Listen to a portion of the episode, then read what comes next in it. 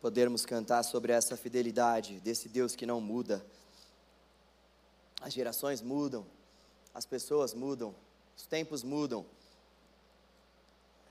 as empresas mudam de visão, as pessoas mudam de posicionamento, mas o nosso Deus permanece sendo o mesmo ontem, hoje e será eternamente. Deus é fiel. Aleluia. Queria te perguntar uma coisa. Como é que está o seu ânimo? Meu Deus. Vou falar um negócio para você. Se o seu ânimo dependesse do seu ru, te diria que você estaria numa bad. Como é que está o seu ânimo? Como é que será que anda o nosso ânimo? E eu estou falando muito mais do que nosso desejo de falar um ru. Isso é legal, isso é bom. Agora, eu quero trazer uma pergunta um pouco mais profunda para nós. Como está o seu ânimo? Como é que está a sua fé? Como é que você está se sentindo? Eu tenho conversado com muitas pessoas que nos últimos dias, dependendo da pessoa, nos últimos anos, pessoas estão se sentindo muito cansadas, muito desanimadas. Talvez você conheça alguma pessoa que está desanimada, ou então você mesmo, porventura, pode ser essa pessoa que está desanimada. Mas por que será que nós, muitas vezes, ficamos tão desanimados assim? Nós poderíamos apontar uma série de fatores, mas eu creio que existe um fator espiritual, que é um fator que talvez seja um dos fatores principais para o desânimo que toma conta de muitas pessoas, de muitas igrejas, de muitos cristãos, infelizmente. Quando a gente para para analisar o livro da criação, o livro do início, Gênesis, nós vemos que o Senhor nos criou com dois principais propósitos: a celebração e a contemplação. Deus nos criou para que nós pudéssemos celebrar a criação, para que nós pudéssemos celebrar as coisas que Ele criou, para que nós pudéssemos celebrar a nossa vida, para que nós pudéssemos celebrar, acima de tudo, o nosso relacionamento com Ele, para que nós pudéssemos cele celebrá-lo nessa nossa relação com Ele. Deus nos criou também para que nós pudéssemos contemplar aquilo que Ele havia criado. Ele mesmo contemplou a criação e Ele espera isso de nós, que nós venhamos olhar para a criação e venhamos dizer: O Senhor é bom. Que a gente venha encontrar um tempo na nossa rotina, e olha que Ele já estabeleceu isso lá no Gênesis, para que nós pudéssemos olhar para a nossa vida e pudéssemos separar um momento para que nós pudéssemos contemplar aquilo que o Senhor fez e, acima de tudo, quem o Senhor é. Para que a gente pudesse olhar para os pássaros, para que a gente pudesse olhar para as flores do campo e observar que elas são mais elegantes do que talvez o homem mais elegante que já passou por essa terra, que foi Salomão. Observar que as aves, elas não passam fome, porque o Senhor as alimenta todos os dias elas não precisam fazer nenhum tipo de celeiro ou depósito. O Senhor nos fez para que nós pudéssemos celebrá-lo, para que nós pudéssemos contemplá-lo. O Senhor, o Senhor nos fez para que nós pudéssemos ter um relacionamento vivo com Ele, tanto através da criação quanto através do nosso próprio relacionamento, tanto interpessoal quanto o relacionamento pessoal com Ele. E a gente começa a identificar alguns problemas na nossa vida e alguns cansaços que a gente passa a partir do momento que a nossa vida ela não está caminhando de acordo com esses propósitos pelos quais nós somos criados. Quando a gente não está celebrando, quando a gente não está contemplando, quando nós não estamos gastando tempo em um relacionamento com o Senhor. A grande verdade é que nós vamos nos sentindo exaustos, porque não foi para esse tipo de relacionamento que nós fomos criados. Então, a consequência que nós desfrutamos é, é como se é como se tivesse um defeito de fabricação e aí a gente não vai funcionar, a gente não vai conseguir atingir a plenitude da nossa vida se nós continuarmos indo para um caminho de defeito de fabricação. E eu estava pensando, refletindo, poxa, quem será que passou por um desânimo e poderia nos trazer uma reflexão, uma palavra? Quem será que ao longo da história bíblica passou por algum tipo de período ou passou por algum desafio mais profundo e precisou encontrar ânimo? Por hora eu pensei em Daniel, eu pensei no cativeiro, eu pensei no próprio povo de Israel, que o povo desanimado. Se tem um povo desanimado na história, esse povo é o povo de Israel. Se tem um povo cansado ao longo da história, esse povo é o povo de Israel. E o cansaço e o desânimo deles, em grande parte das vezes, estava associado à rebeldia, ou melhor, estava associada à rebeldia que eles tinham com o Senhor.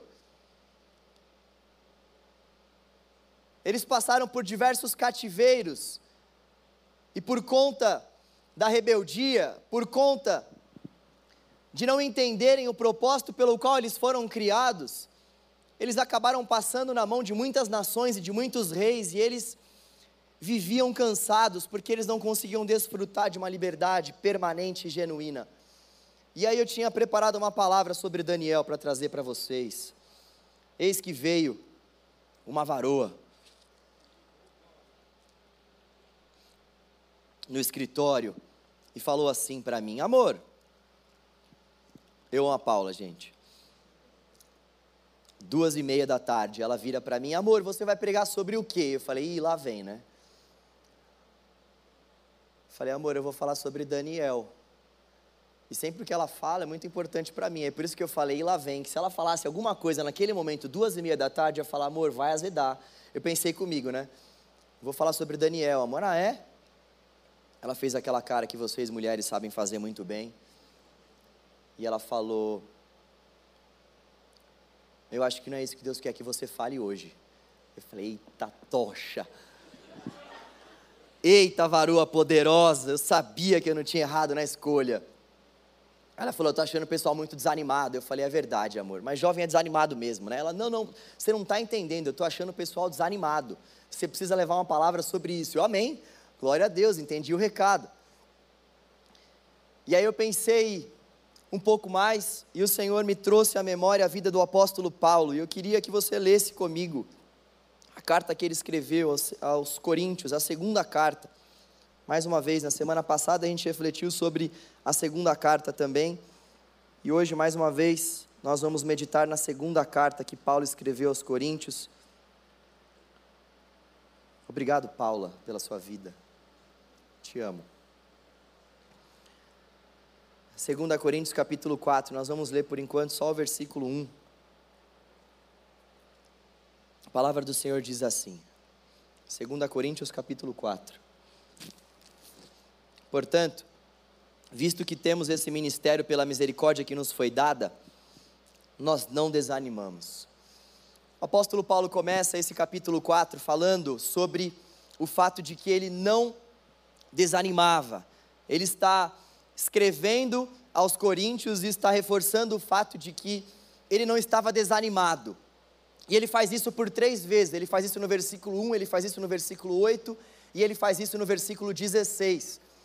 Três vezes no mesmo capítulo ele vai reforçar o fato de que ele não estava desanimado e ele também endossa o fato de que os ouvintes dele poderiam também não estar desanimados, mesmo que os seus ouvintes e ele próprio estivessem passando por situações bastante adversas.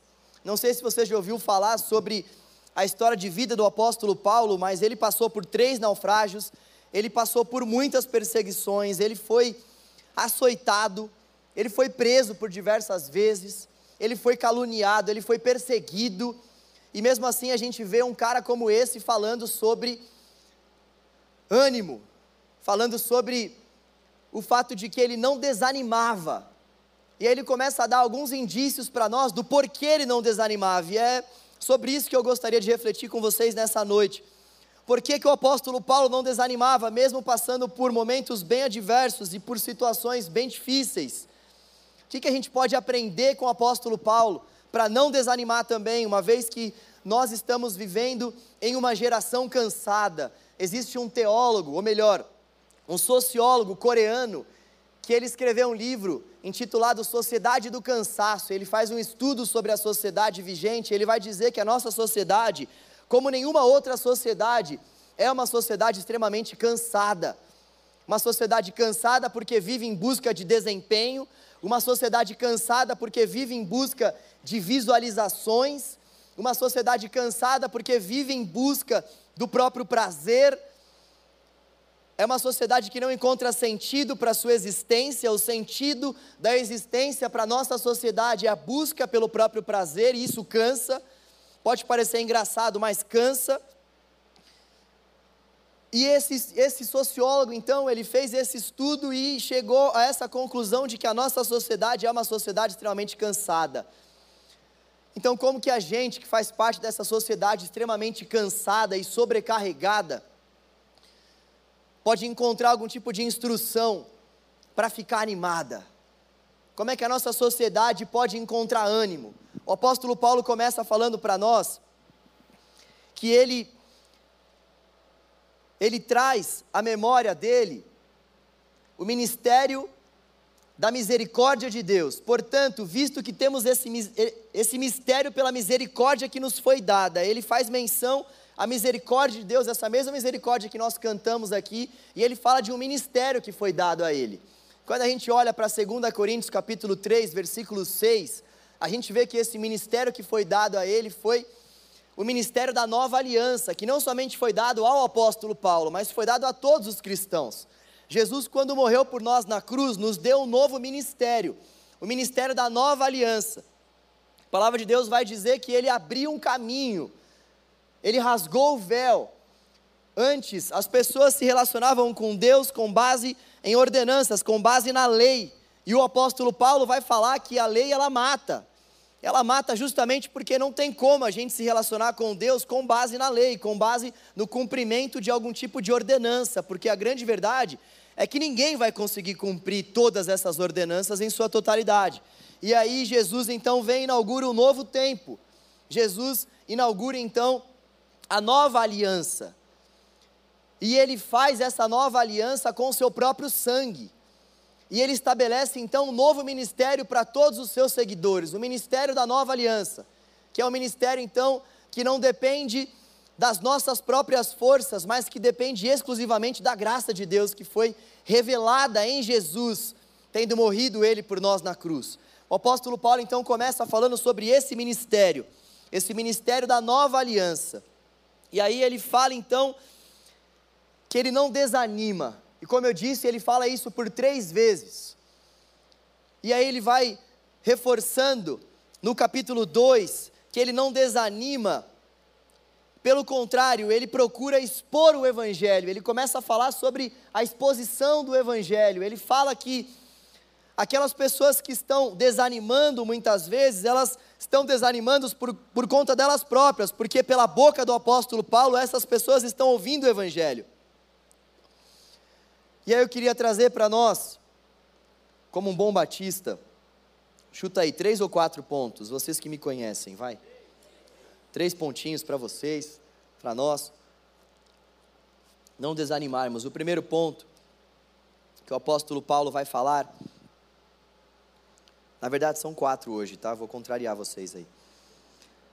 O apóstolo Paulo, a partir do, do versículo 4, ele fala o seguinte: o Deus desta era cegou o entendimento dos descrentes, para que não vejam a luz do Evangelho da glória de Cristo, que é a imagem de Deus. Mas não pregamos a nós mesmos, mas a, a, a Jesus Cristo, e a nós como escravos de vocês por causa de Jesus Cristo. O apóstolo Paulo está falando aqui sobre uma luta que todos nós vivemos. Primeira coisa que nós precisamos fazer para não desanimarmos é termos a certeza que nós estamos em guerra. Nós já falamos sobre isso algumas vezes aqui no canal e eu pretendo frequentemente trazer isso à nossa memória, porque muitas vezes a gente acaba descartando o fato de que a realidade que nós vemos com os nossos próprios olhos não é a realidade final de todas as coisas. Pelo contrário, a palavra de Deus vai nos reforçar o fato de que existe uma guerra que está acontecendo em regiões que a gente não consegue ver. A palavra vai dar o nome para essa região de região celestial. Nós não conseguimos ver aquilo que está acontecendo nessas regiões celestiais, mas nós sentimos os desdobramentos dessa guerra que acontece. Russell Shedd, um teólogo já falecido, vai dizer que nós temos três principais adversários: o mundo, ele está querendo dizer com o mundo a filosofia que rege o mundo existente. Ele não está dizendo que o mundo por si só é mal, existem lugares maravilhosos no mundo. Agora, o que ele está dizendo é que o mundo é o nosso adversário porque existe uma certa filosofia que permeia esse mundo, que conduz esse mundo, que rege as relações que acontecem nesse mundo. A corrupção, a ganância, a busca pelo prazer, a busca pelo poder, todas essas filosofias de vida regem esse mundo e por isso que o mundo, ou seja, essas filosofias são nossas adversárias. Ele vai falar que o outro adversário que nós temos é a carne, nós mesmos. Talvez esse seja um dos nossos principais adversários, nós mesmos. Se tem uma coisa que Satanás quer é que eu e você venhamos servir a nós mesmos, é que a gente preste atenção no nosso próprio prazer, no nosso próprio deleite. Nós somos adversários a nós a partir do momento em que as nossas mentes e os nossos corações não estão voltados para o nosso Criador. Nós desejamos aquilo que é mal constantemente. O pecado, ele ainda habita em nós. É bem verdade que o Espírito também habita, e por isso que nós vivemos essa luta. E é por isso que nós podemos dizer que nós somos os nossos adversários também nessa guerra que a gente vive. E em terceiro lugar, ele vai falar que o outro adversário é o diabo. Nós vemos nesse texto aqui que o apóstolo Paulo vai falar que Satanás ele ele cegou muitos nessa era. Nós vemos que o apóstolo Paulo está nos alertando sobre a ação de Satanás no meio da nossa geração. Obviamente ele está falando naquele contexto, mas nós podemos fazer uma aplicação à nossa geração, porque Satanás continua cegando o entendimento de muitos. Então, o que o apóstolo Paulo está falando aqui é que muitas pessoas ouvem o evangelho, mas elas são cegadas por Satanás. Lembra do texto de Lucas, capítulo 8, parábola do semeador? Jesus vai dar um exemplo ali, ele fala sobre uma parábola para os seus discípulos e ele fala sobre alguns tipos de solo que recebem uma semente. E existe um tipo de solo que recebe a semente recebe a semente. A semente é a palavra. E o solo são as pessoas. Existem pessoas que recebem a palavra de Deus, mas que Satanás vai lá e rouba a palavra do coração. Exatamente a mesma coisa que o apóstolo Paulo está falando aqui. O apóstolo Paulo está narrando essa batalha que acontece, e o próprio Cristo nos alertou sobre o fato de que muitas vezes nós vamos ouvir a palavra de Deus, nós vamos olhar para as coisas criadas, nós vamos muitas vezes ver aquilo que Deus criou, só que Satanás vai lá e vai roubar a semente lançada no nosso coração.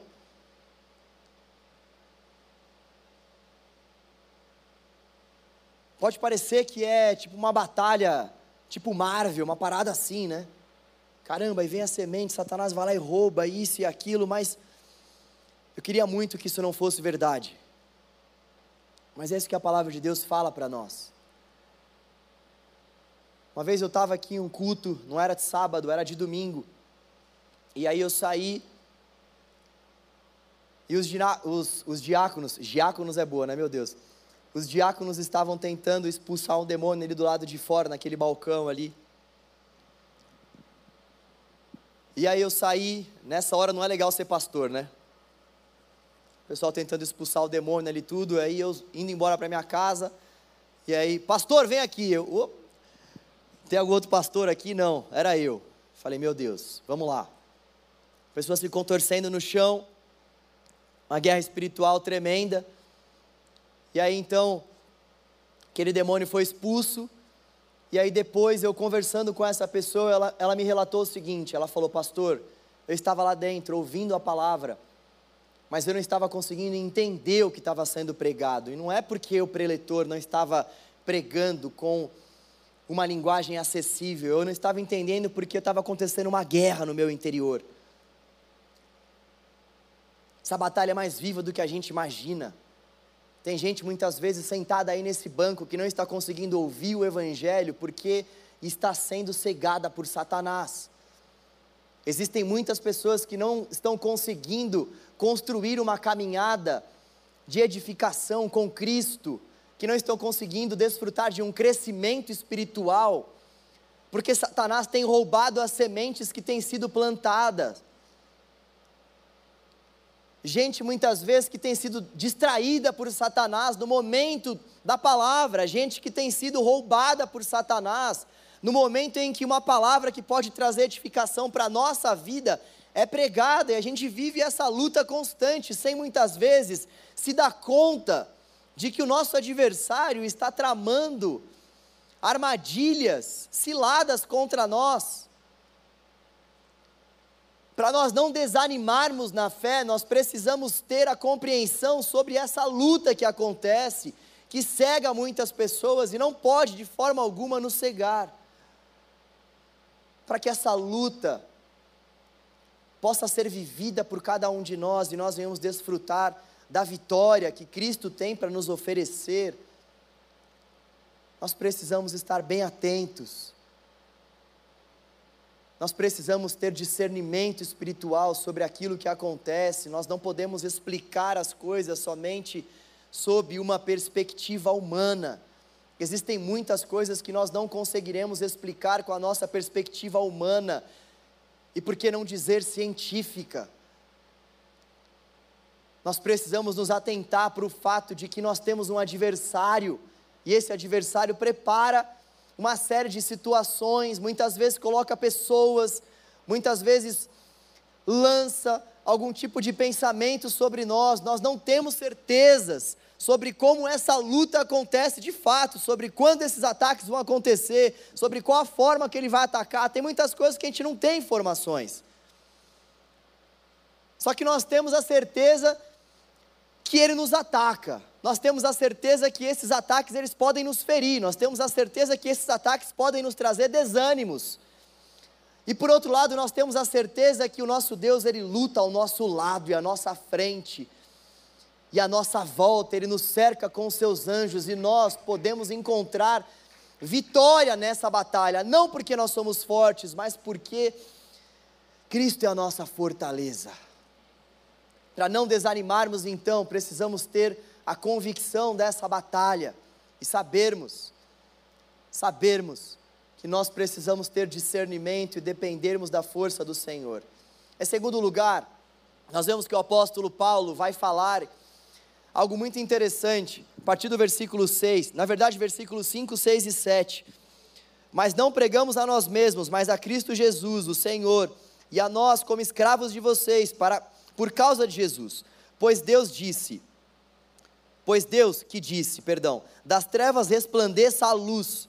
Ele mesmo brilhou em nossos corações para a iluminação do conhecimento da glória de Deus na face de Cristo. Mas temos esse tesouro em vasos de barro, para mostrar que este poder que a tudo excede provém de Deus e não de nós. Olha o que o apóstolo Paulo está falando aqui nesse contexto, onde ele está dizendo por três vezes para os seus ouvintes e para nós não desanimarmos. Ele está falando aqui sobre um tesouro. Esse tesouro que o apóstolo Paulo está falando é o evangelho da graça de Deus, é o evangelho do poder de Deus. É a boa notícia de que Jesus se entregou por pecadores como eu e você, ele deu a vida por nós, nós estávamos mortos e ele nos trouxe vida. Esse é o tesouro, a mensagem, a obra de Cristo, aquilo que ele fez, a, a boa notícia que nos livra da escravidão eterna. Esse é o tesouro. E o apóstolo Paulo vai falar que esse tesouro ele é dado a vasos de barro, eu e você, vasos frágeis. Justamente para mostrar que o poder do tesouro não vem de nós, mas vem de Deus. O que nós precisamos fazer para não desanimarmos é entendermos, em segundo lugar, que o poder vem de Deus. A gente refletiu um pouco sobre isso na semana passada, onde o apóstolo Paulo vai falar também para os coríntios que o poder de Deus se aperfeiçoa na nossa fraqueza. E agora, mais uma vez, ele está fazendo menção ao poder de Deus que foi revelado a nós, para que nós tivéssemos a certeza de que não existe nada em nós que seja bom o bastante para receber esse tesouro que é o Evangelho. Foi por conta do poder de Deus que nós recebemos esse tesouro. Foi por conta do poder de Deus. Sabe, quando a gente começa a analisar o Evangelho, quando a gente começa a olhar para as Escrituras Sagradas, a gente tem muitas certezas. A gente pode trazer muitas certezas para o nosso coração. E uma das maiores certezas que nós podemos ter é a certeza de que é impossível nós vivermos a vida cristã sem contarmos com a ajuda e com o poder de Deus. É impossível. Não existe como nós vivermos a vida cristã se nós não contarmos com o poder de Deus. Obviamente o Senhor sabia disso. Por isso que o Espírito Santo de Deus mora em nós. É esse próprio poder de Deus, é o próprio Deus encarnado que nos dá poder para nós testemunharmos o evangelho, que nos dá poder para nós lutarmos contra o pecado, que nos dá poder para nós vivermos uma vida que agrada a Deus. Então, essa nossa caminhada com Cristo, ela é impossível de ser vivida se nós não confiarmos e dependermos desse poder que opera em nós, que é o Espírito Santo. Se você e eu pararmos para analisar as guerras que nós estamos vivendo, para aí para pensar em tudo que você já passou na tua vida. Quando eu começo a fazer uma reflexão de tudo que eu passei, de tudo que eu ainda vou passar, se eu dependesse das minhas próprias forças, de você dependesse das suas próprias forças, a grande verdade é que nós jamais conseguiríamos caminhar, caminhar sequer. Nós dependemos do poder de Deus para tudo. E por que será então que muitas vezes a gente quer passar por algumas situações sem depender desse poder, dependendo das nossas próprias forças, dependendo das nossas capacitações, dependendo das nossas formações e, e do nosso intelecto? Por que será que a gente insiste em viver uma vida sem depender do poder de Deus? Faz sentido para você porque que muitas pessoas estão desanimadas? Faz sentido para você porque será que tem muita gente andando por aí angustiada, cansada?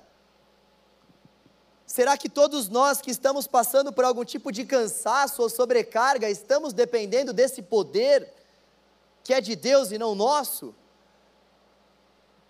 Nós somos vasos de barro. Nós dependemos do poder do oleiro. Nós somos vasos frágeis. Nós dependemos da força daquele que nos formou e nos conhece como ninguém. Se nós não quisermos desfrutar de um desânimo na nossa caminhada, nós precisamos entender que o poder não vem de nós, mas vem do Senhor. Em terceiro lugar, o apóstolo Paulo vai falar sobre algumas marcas da cruz que geram vida em nosso interior. Partir do versículo 8, ele fala o seguinte: De todos os lados somos pressionados, mas não desanimados, ficamos perplexos, mas não desesperados, somos perseguidos, mas não abandonados, abatidos, mas não destruídos. Trazemos sempre em nosso corpo o morrer de Jesus, para que a vida de Jesus também seja revelada em nosso corpo. Pois nós que estamos vivos, somos sempre entregues à morte por amor a Jesus, para que a sua vida também se manifeste em nosso corpo mortal, de modo que em nós atua a morte, mas em vocês a vida. O apóstolo Paulo vai falar aqui sobre algumas coisas que acontecem, algumas marcas que acontecem na nossa trajetória cristã. Nós somos pressionados, mas não desanimados, perplexos, mas não desesperados, perseguidos, mas não abandonados, abatidos, mas não destruídos. E por que que tudo isso acontece? Para que nós venhamos trazer em nosso corpo as marcas da morte. E por que nós precisamos trazer em nosso corpo as marcas da morte? Porque é desfrutando da morte que nós conseguimos desfrutar da vida. A vida cristã começa na morte. A vida cristã começa no nosso sepultamento, é por isso que nós batizamos as pessoas como um símbolo desse sepultamento. A galera que vai ser batizada aqui no dia 25 de novembro vai estar simbolizando essa morte, porque a vida cristã começa a partir do momento em que nós desejamos morrer para nós mesmos e ressuscitarmos para Cristo. Então todas essas marcas, elas elas precisam acontecer, elas precisam aparecer na nossa vida, porque essas marcas, que aparentemente são marcas de morte, lá no fundo elas geram vida no nosso interior. E a partir do momento que nós somos pressionados, mas não desanimados, perplexos, mas não desesperados, perseguidos, mas não abandonados, e abatidos, mas não destruídos, nós conseguimos desfrutar do ânimo que vem do Senhor. Para nós não desanimarmos, nós precisamos necessariamente encontrar essas marcas na nossa vida, no nosso interior.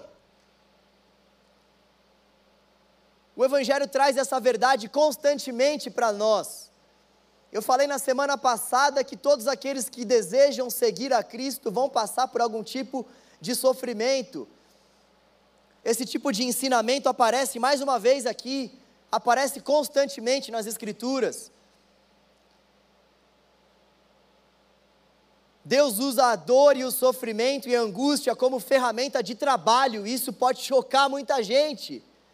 Num primeiro momento, isso nos choca mesmo.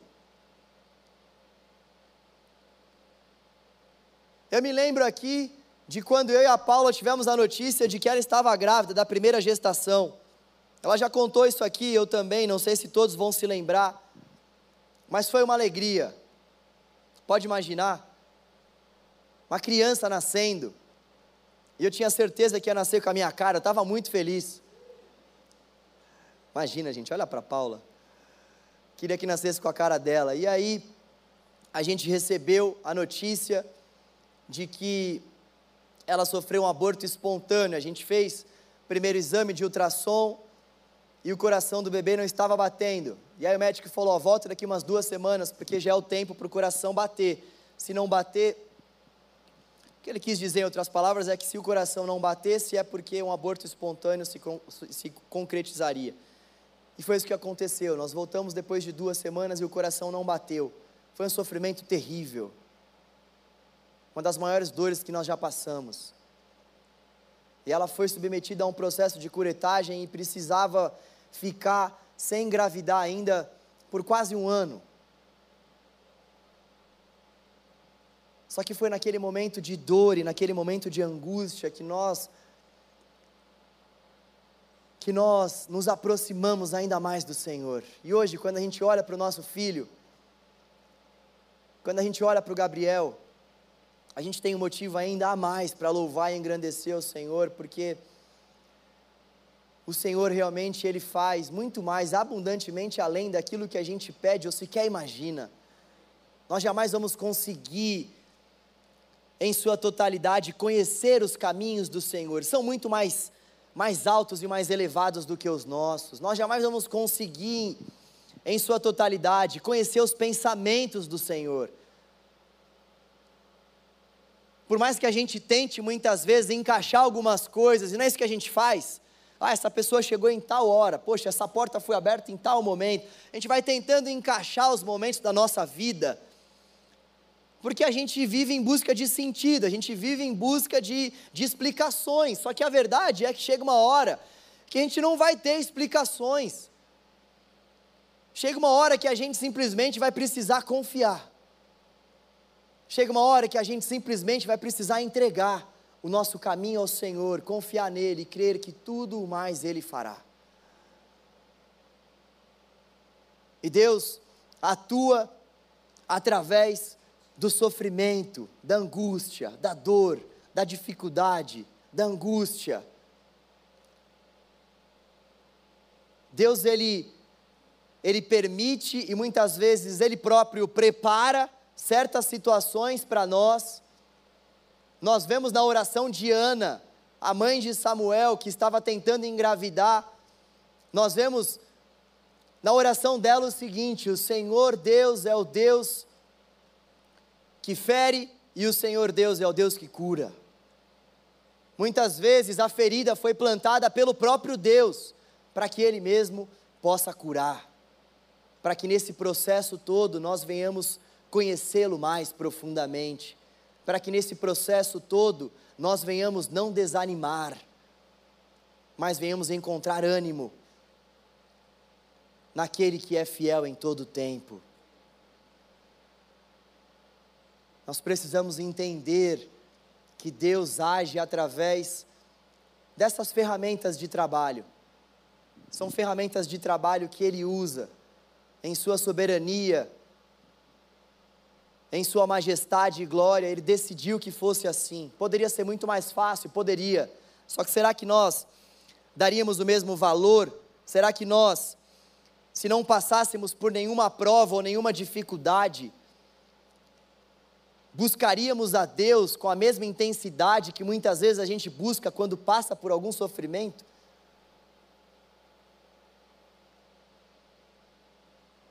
Quarto lugar, a partir do versículo 13, nós vemos que para a gente não desanimar, nós precisamos ter fé na eternidade. O apóstolo Paulo diz assim: está escrito, cri, por isso falei. Com esse mesmo espírito de fé nós também cremos e por isso falamos, porque sabemos que aquele que ressuscitou o Senhor Jesus dentre os mortos, também nos ressuscitará com Jesus e nos apresentará com vocês. Versículo 15. Tudo isso é para o bem de vocês, para que a graça, que está alcançando um número cada vez maior de pessoas, faça que transbordem as ações de graças para a glória de Deus. Por isso não desanimamos. Embora exteriormente estejamos a desgastar-nos, interiormente estamos sendo renovados dia após dia, pois os nossos sofrimentos leves e momentâneos estão produzindo para nós uma glória eterna, que pesa mais do que todos eles, ou seja, pesa mais do que todos esses sofrimentos. Assim, versículo 18: fixamos os olhos não naquilo que se vê, mas no que não se vê. Pois o que se vê é transitório, mas o que não se vê é eterno. O apóstolo Paulo está trazendo aqui é que para nós não desanimarmos, nós precisamos ter fé na eternidade. Ele vai inclusive falar sobre um renovo que todos aqueles que têm fé na eternidade desfrutam dia após dia. Porque quando nós temos fé na eternidade, ainda que o nosso exterior esteja se deteriorando, e olha que isso vai acontecer mesmo com o nosso corpo, esse é o ciclo da vida. O nosso corpo ele vai se deteriorando, ele vai envelhecendo dia após dia. Os médicos não me deixam mentir. A grande verdade é que aqueles que possuem fé na eternidade são renovados no seu interior dia após dia. E o apóstolo Paulo então vai vai falar para nós sobre o fato de que quando nós temos essa fé na eternidade, os nossos problemas, eles acabam se tornando leves e momentâneos. Porque quando nós temos fé na eternidade, nós podemos cantar, como Marcos Almeida escreveu, que toda dor é por enquanto. Quando nós entendemos que a eternidade nos aguarda, a grande verdade é que toda dor, toda angústia, todo sofrimento que nós estamos passando se tornam leves e momentâneos porque nada pode ser comparado com aquilo que nós veremos na eternidade.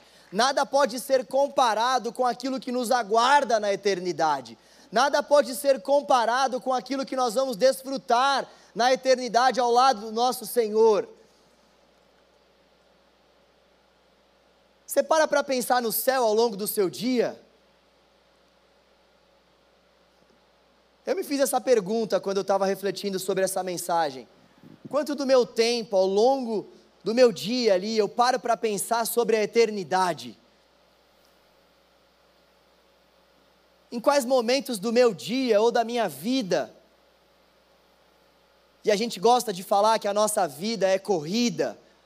Em quais momentos dessa vida corrida será que a gente para para pensar no fato de que nós estaremos com Ele por toda a eternidade e desfrutaremos da presença dEle para todo o sempre?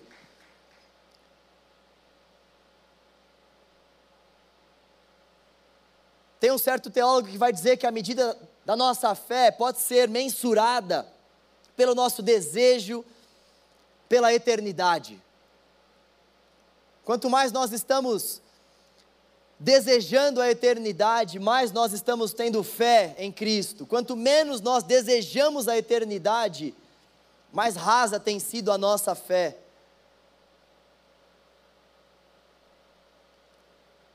Será que você deseja mesmo encontrar com o Senhor?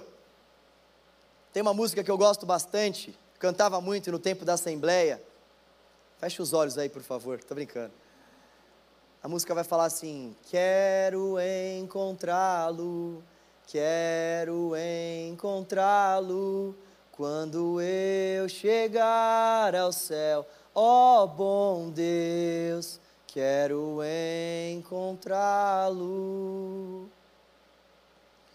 Será que nós realmente estamos desejando o Senhor desejando a eternidade quando nós olhamos para a nossa vida cheia de afazeres? Será que nós estamos parando para contemplar a eternidade que nos aguarda?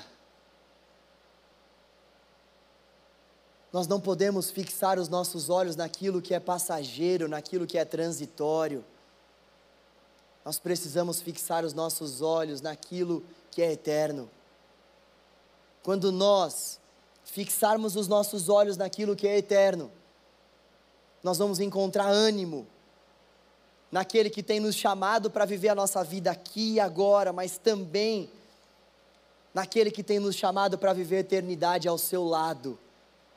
E quando a eternidade de fato é um desejo do nosso coração, independentemente do problema que nós estamos passando, nós podemos fazer assim como o apóstolo Paulo fez olhar para a morte e dizer: Onde está, a morte, a tua vitória? Onde está, ó morte, a tua recompensa? A morte foi tragada pela vida, a vida de Cristo, esse mesmo Cristo que me aguarda na eternidade, já venceu a morte, ou seja, ele já venceu o nosso principal adversário, por isso, nós não precisamos mais nos desanimar. Não existe notícia ruim o bastante para nos trazer nenhum tipo de desânimo profundo e contínuo, se comparado à eternidade que nós desfrutaremos ao lado do nosso Senhor. É isso que o apóstolo Paulo está nos dizendo aqui. As nossas preocupações, por mais que possam ser verídicas, uma morte, um sofrimento, existem muitas coisas que nós precisaremos desfrutar sim do luto, não é sobre isso que o apóstolo Paulo e eu estamos falando aqui. Eu falo sobre um certo tipo de desânimo espiritual contínuo, de alguém que não consegue olhar para Cristo e, portanto, não consegue olhar para a eternidade com Cristo, só olha para os problemas, só olha para os desafios dessa era. Só olha para aquilo que é transitório e passageiro e se esquece de olhar para a maior promessa de todos os séculos, Ele vai voltar para nos buscar, Ele vai estar conosco por toda a eternidade. A gente se esquece de colocar a nossa mente nessa verdade, Ele vai voltar. Imagina só se eu e você passássemos por sofrimentos, e se nós pregássemos para nós mesmos essa verdade, está passando por um sofrimento, a eternidade me aguarda, ele vai voltar, eu quero encontrar com o meu Senhor. Imagina você e eu passando por algum tipo de luto, de dor. A eternidade nos aguarda, essa luta e essa dor são passageiras. Imagina você passando por algum tipo de conflito com teu irmão, com a tua mãe, com teu pai, com teu chefe, com a tua namorada, com o teu cônjuge, e ter a certeza de que a eternidade te aguarda, nos aguarda, meu irmão e minha irmã. Pode guardar o seu aplauso para o final, meu irmão. O nosso Deus tem a eternidade para cada um de nós. O nosso Deus deseja que nós venhamos desfrutar da eternidade aqui e agora. Ele vai nos dando algumas antevisões. O próprio Espírito Santo que mora em nós vai colocando em nós esse desejo pela eternidade. E aí o que nós precisamos fazer então é deixar com que essa nossa mente seja transformada pela mente de Cristo. É interessante que quando o apóstolo Paulo vai falar sobre transformação de mente, lá em Romanos capítulo 12, versículos 1, 2 e 3, o verbo original ali está na voz passiva. A ideia não é assim, transforme a sua mente, mas deixe a sua mente ser transformada. A ideia não é se encha do Espírito, mas se deixe encher pelo Espírito. E nesse processo onde você se deixa encher pelo Espírito, você busca o Espírito, mas a grande verdade é que se essa obra de enchimento ou se essa obra de transformação não vier primeiramente do Senhor, quem é consegue se transformar ou se encher? Quem aqui conseguiria pensar na eternidade se o próprio Deus já não tivesse dado a nós essas visões e esses esses traços da eternidade que vive dentro de cada um de nós através do Espírito? O que nós precisamos fazer, portanto, é deixar com que o nosso coração se encha, é deixar com que o nosso coração seja transformado pelo Senhor que deseja plantar em nós o enchimento, que deseja plantar em nós a eternidade, que deseja com que eu e você tenhamos a nossa mente transformada, para que então nós não venhamos andar desanimados. Você está desanimado ainda? Nós precisamos então nos atentar para essa guerra que a gente vive e pedirmos a Deus por discernimento espiritual, nós precisamos entender que a nossa força não vem de nós, a nossa força vem do Senhor, e o poder dele vai se aperfeiçoar na nossa fraqueza. Nós precisamos identificar em nós as marcas da cruz, marcas de sofrimento, marcas de angústia, porque essas marcas, que aparentemente são marcas de morte, geram vida, E nós precisamos ter fé na eternidade. Amém? Vamos orar? Galera do louvor, suba aqui, por favor. Nós vamos cantar mais uma vez que o nosso Deus é tremendo. A gente vai estourar um pouquinho o nosso tempo, mas eu sei que você entende aquilo que o Senhor tem ainda para derramar sobre nós e aquilo que Ele ainda quer falar com a gente. Senhor, obrigado, Pai. Obrigado pela Sua palavra, Deus. Obrigado por mais uma vez nos exortar através da Sua palavra. Nós te damos graças, Deus, porque a Sua palavra tem o ânimo que nós precisamos. E a grande verdade, Deus, é que sempre quando nós estamos desanimados é porque nós abrimos mão de um relacionamento com o Senhor através da Sua palavra, através da oração Sempre quando nós estamos desanimados, ó Deus, é porque nós já te perdemos de vista em meio à correria da nossa vida e já não conseguimos mais identificar os motivos pelos quais nós somos criados, a saber, a contemplação e a celebração ao teu nome. Conserte isso nessa noite, Deus, em cada coração aqui, a começar pelo meu. Conserte, Senhor, no nosso coração, Deus a razão da nossa existência, o propósito da nossa existência, Senhor. Oh Deus, nós não queremos nos perder em meio a esse propósito falível que esse mundo nos apresenta. Deus grandioso,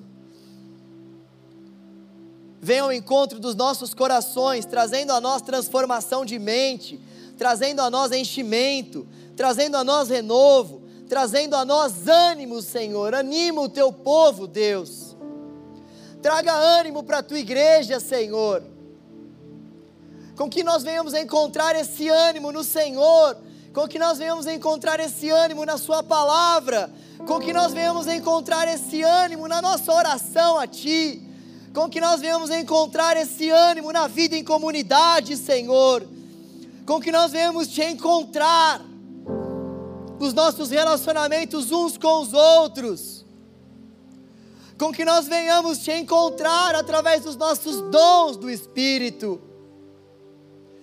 Oh Deus, com que nós venhamos ter mais amor pela vida em comunidade, mais amor uns pelos outros, Senhor, mais amor pelas histórias que o Senhor está construindo e traçando na vida um do outro, Deus. Com que nós venhamos gastar mais tempo um com o outro, mais tempo de comunhão. Oh Deus, com que nós venhamos, Senhor, nos atentar para essa guerra que está acontecendo no mundo espiritual, Deus. Venhamos nos atentar, Senhor, aos dardos inflamados que Satanás tem lançado contra nós. Oh Deus, muitas vezes estamos tão desanimados, achando que é por conta de uma notícia ruim, sendo que na verdade, Senhor, Satanás tem cegado a muitos, Pai. Senhor, livra-nos das garras do maligno, Deus. Tira dos nossos olhos as vendas faça com que nós venhamos entender e aplicar a tua palavra, Senhor. Tire, Pai, do teu povo todo e qualquer venda, impedimento, Senhor. Abra os nossos olhos espirituais, Deus. Nos ajude de uma vez por todas a entendermos que o nosso poder vem do Senhor, Deus, não de nós. Muitas vezes desanimamos porque confiamos na nossa própria força e somos falíveis. As nossas forças se esgotam, mas aqueles que confiam no Senhor, aqueles que esperam no Senhor, renovarão as suas forças. Voarão como águias, caminharão e não se cansarão, correrão e não ficarão exaustos. Nós queremos desfrutar do teu renovo, Senhor. venha sobre nós, Deus, trazendo, as, trazendo a nós as marcas da cruz, trazendo em nós as marcas da morte, para que nós também tenhamos em nós as marcas da vida. Deus querido, dê-nos fé na eternidade, Senhor. Nos ajude, Deus, a desejarmos mais do que tudo na nossa vida o grande encontro que teremos com o Senhor. Nos ajude, Deus, em meio a essa vida que vivemos, Pai, termos anseio pela eternidade. Em meio a essa vida caótica, tão corrida,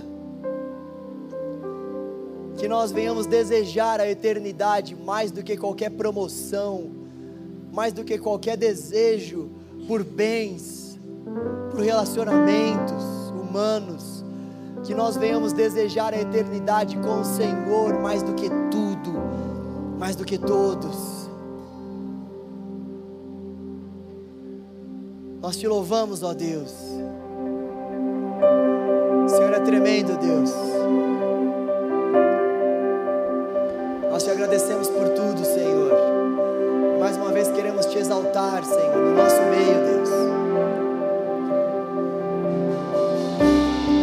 Agradecer porque apesar da sua glória e majestade, o Senhor se fez homem.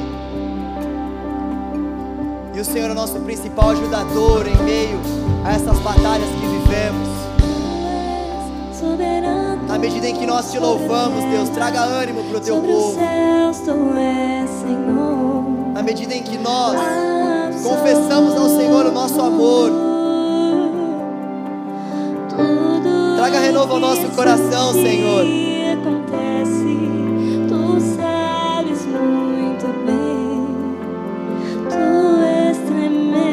Nós precisamos do teu renovo, Deus, do teu ânimo,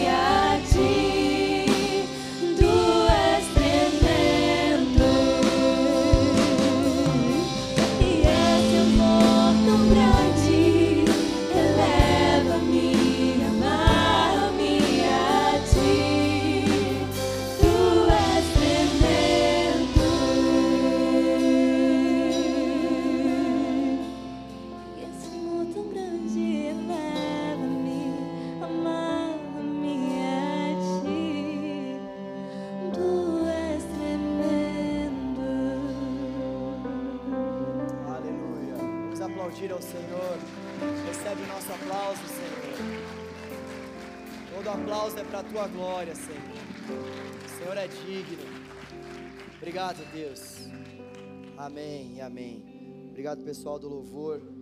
Essas mulheres de Deus aqui, gente, essas mulheres são demais. Esses homens que estão tocando, essa mulher na bateria. Essa mulher tocando aqui esse, qual é o nome desse instrumento? Violão, violão cello. Não sei nem falar o nome disso, gente. Obrigado, pessoal, por nos conduzir em adoração ao nosso Deus. Gente, nós já vamos encerrar. Queria lembrar para vocês que o nosso acampamento está aí, às portas. E deixa eu falar um negócio para vocês. Eu estou chateado com algumas pessoas aí. Faz uma cara de bico assim, ó. Pô, meu, mó galera aí tá falando que tem outros compromissos e uma série de coisas. A gente já passou de 100 inscritos, graças a Deus, mas nós sabemos que nós podemos levar bem mais gente para o acampa e nós não estamos preocupados com o número, sabe? Confesso a vocês que, lógico, nós temos as nossas contas para pagar, mas o que mais muitas vezes chateia o meu coração é saber que, por mais que muitas pessoas tenham motivos verídicos, tem muita gente que não vai no acampa por conta de motivos que poderiam ser superados. Eu fico chateado porque, poxa, Deus vai fazer tantas coisas naquele lugar, nós, nós queremos pela fé. Sabe, você vai deixar de ir caso você não vá em um lugar onde a igreja vai estar reunida adorando ao Senhor por quatro dias seguidos, louvando e adorando, e a gente muitas vezes fica precisando de um renovo, e aí a gente prepara uma reunião como essa para a gente ter uma imersão de fato na busca, na palavra, no louvor ao Senhor, para a gente ficar junto em comunhão, e aí tem muitas pessoas que decidem não ir.